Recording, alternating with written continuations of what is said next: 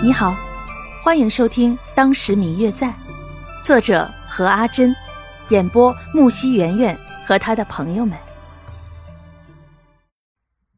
第二集，山上零零散散的分散着几家餐馆和家庭旅店，掩映在绿叶之中。这些店是为了有的旅客中途歇息的，也是当地人自己开设经营的。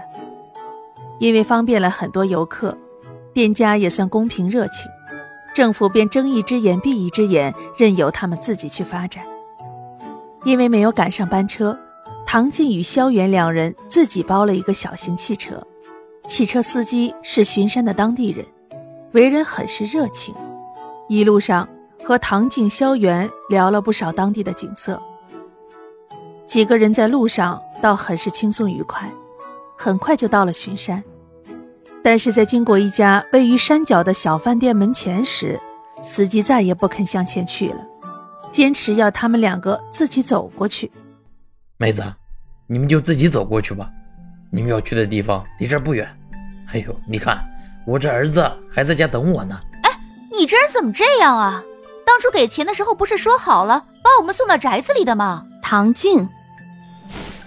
萧元一把拉住冲动上前的唐静：“你不要那么急嘛，方老板说了，那宅子就在山上不远处，我们自己走过去就是啦，又用不了多长时间。”看着依旧没有松口的唐静，萧元说道：“刚才在车上我们也听见了，人家方老板儿子生病了，想爸爸嘛，你就不能体谅一下？嗯，那，那好吧，我们自己去。”总该告诉我们该往哪儿走吧？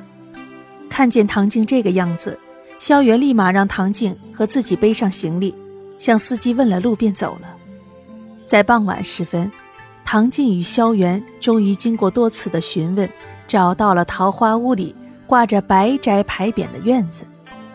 其实这里如方老板所说的，是真的很好找。这栋宅子虽然是后来解放后修整过一次。但是它的规模还是比较恢宏的。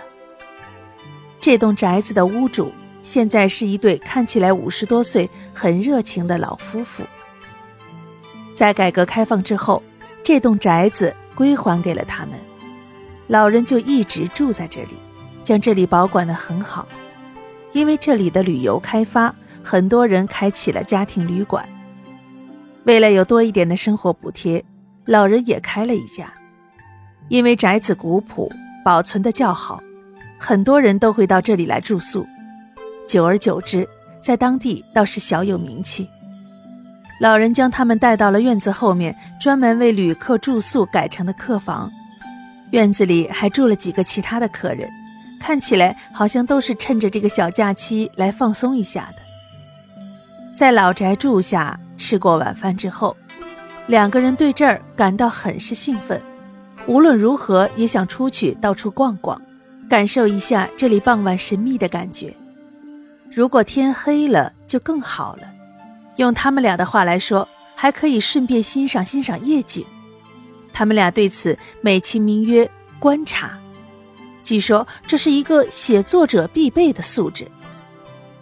两个人相伴，沿着路径将院子绕了一圈之后，天已经黑尽了。